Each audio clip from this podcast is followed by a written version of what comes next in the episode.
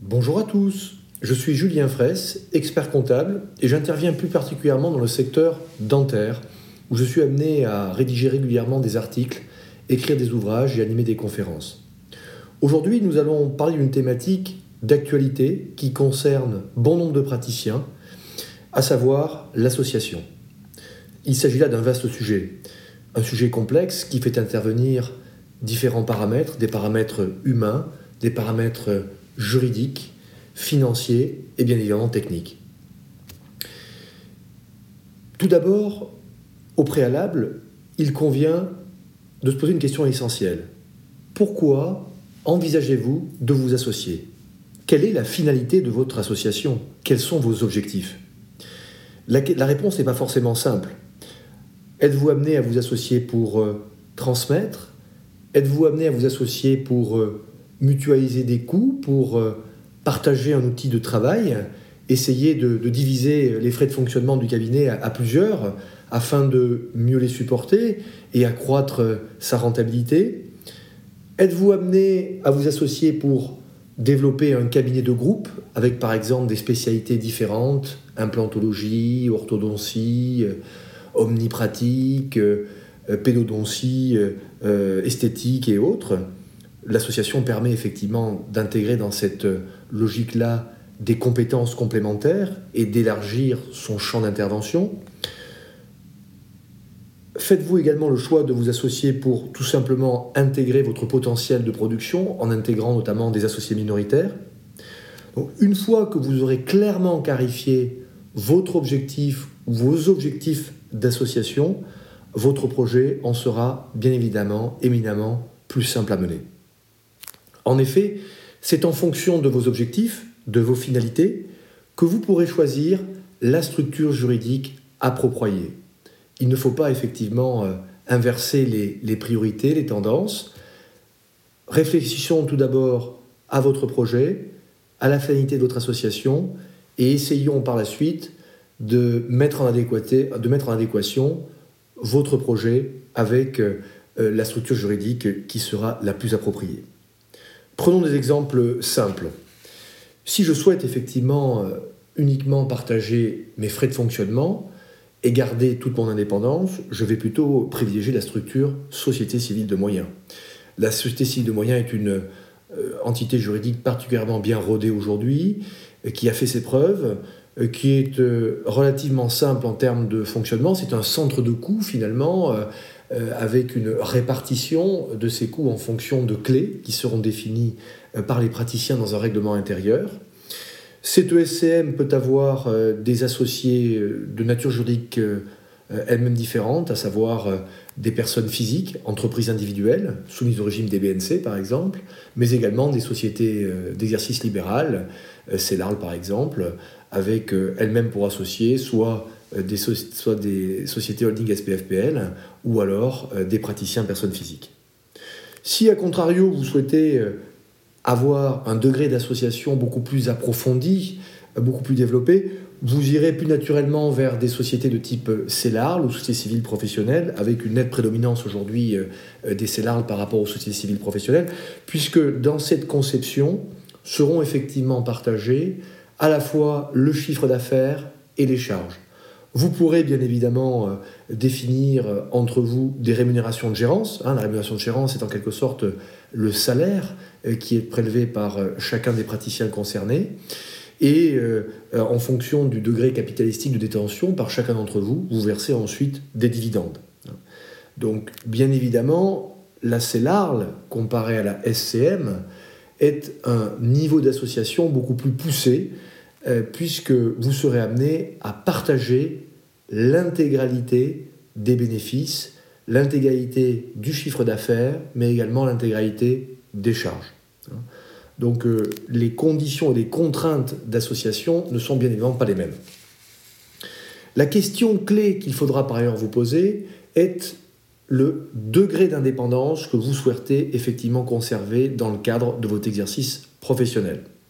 Pour résumer et synthétiser les choses, lorsque je suis en SCM, je partage uniquement mes coûts. Je conserve donc l'intégralité de la maîtrise de mon chiffre d'affaires. je n'ai de, de compte à rendre à personne, si je prends des vacances, euh, si je souhaite réaliser l'embauche d'une secrétaire supplémentaire, l'embauche d'une assistante complémentaire, si je souhaite réaliser un investissement particulier, je n'ai effectivement pas à demander l'avis de mon ou de mes associés.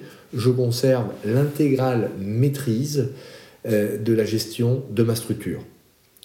La SCM, c'est l'association à minima, c'est le partage des coûts, c'est la mutualisation d'un plateau technique. Je mets en commun ce que je souhaite mettre en commun.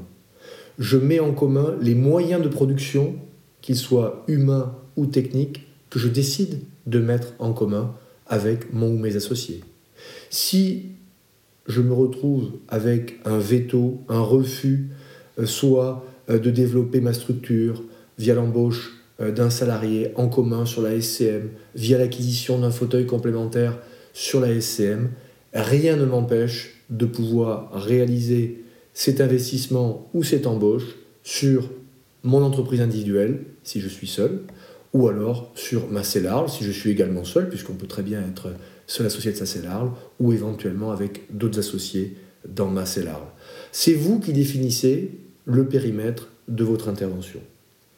A contrario, comme nous l'évoquions tout à l'heure, euh, si je suis amené effectivement à partager mon chiffre d'affaires et mes charges avec un autre ou d'autres associés au sein de ma société CELARL, nous devrons nous mettre d'accord sur les rémunérations que nous serons menés à prendre et bien évidemment sur la stratégie globale du cabinet puisque la patientèle appartiendra à la CELARL, le plateau technique appartiendra à la CELARL, l'intégralité de mon outil de production appartiendra à la CELARL.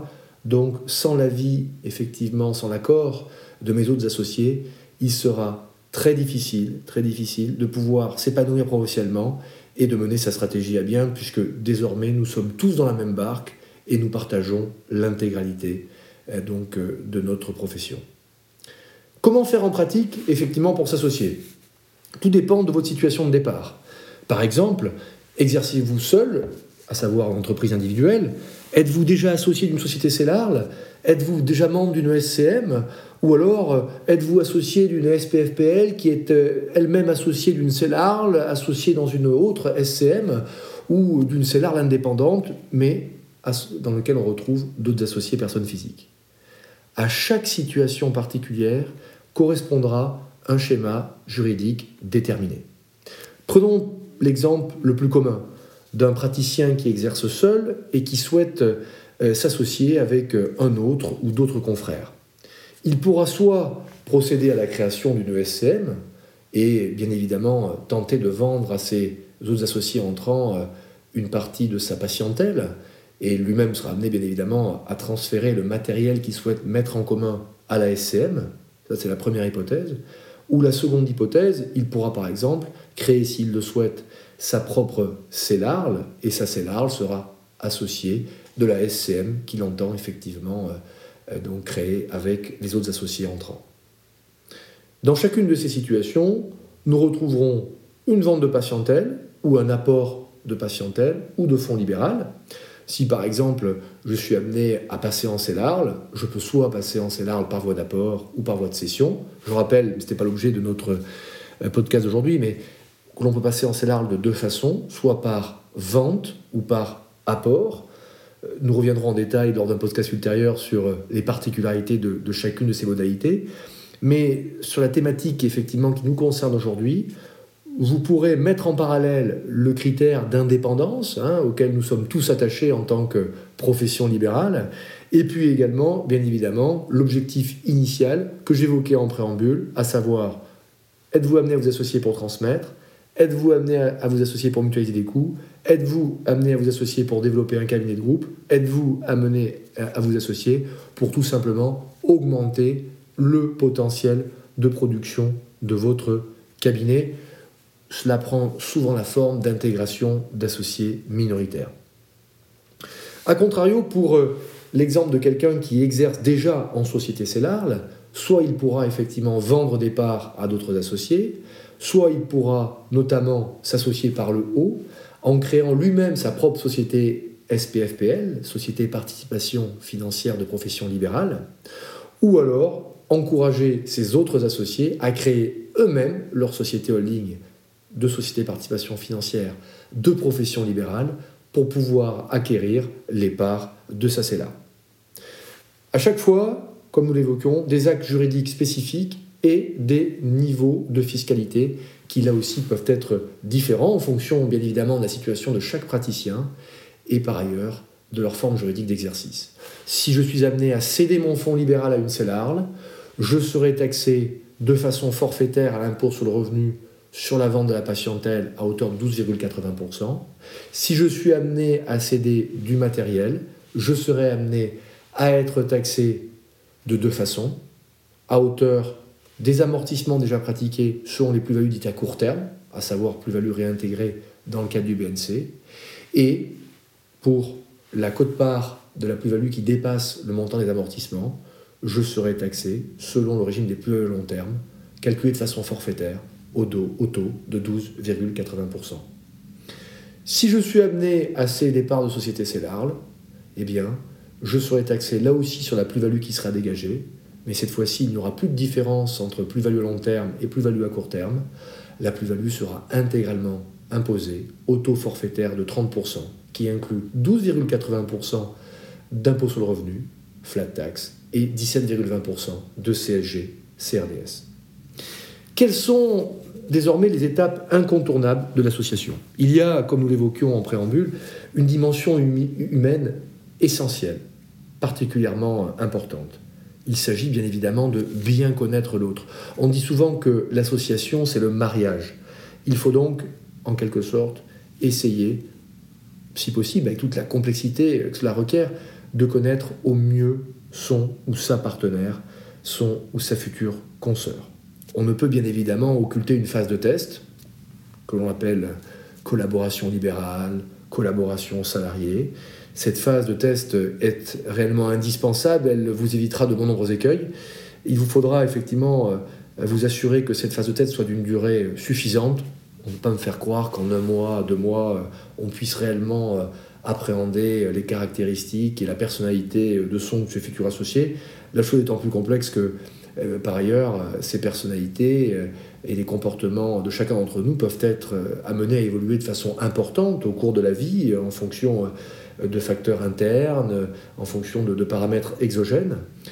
Le deuxième paramètre plus particulièrement essentiel à prendre en considération, c'est la dimension financière, c'est la valorisation du cabinet. Hein. Euh, que vaut l'entreprise individuelle que je vais transmettre, quelle est la valeur des parts de société. Si l'on raisonne simplement, on pourra adopter les démarche suivante. La valeur d'une chose, la valeur d'un cabinet, c'est toujours la différence entre la valeur de ses actifs moins la valeur de ses passifs. La valeur de ces actifs, c'est le patrimoine du cabinet. Hein. Lorsque je suis en société, par exemple, il s'agit des actifs immobilisés, patientèle, matériel, stock, trésorerie, auxquels on va soustraire la valeur euh, des différents passifs que sont le capital restant des emprunts, euh, que sont les dettes fournisseurs, les dettes fiscales et sociales, les comptes courants d'associés.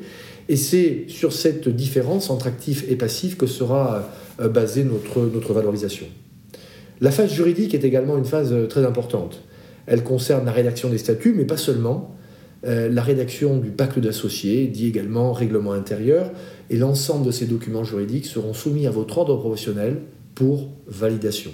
Ils feront ensuite, notamment les statuts, faisant l'objet d'une immatriculation euh, donc auprès du greffe du tribunal de commerce, mais également euh, du service des impôts. Vous passerez ensuite à la phase de rédaction des actes de cession qui constitueront la base du contrat, en quelque sorte, hein, entre vous-même et votre, et futur repreneur. Voilà les points sur lesquels je souhaitais insister au cours euh, de ce podcast, de ce sur l'association. Sujet éminemment euh, vaste et, et divers, mais qui, je l'espère, vous aura permis d'acquérir certaines bases en la matière. À très bientôt. Au revoir.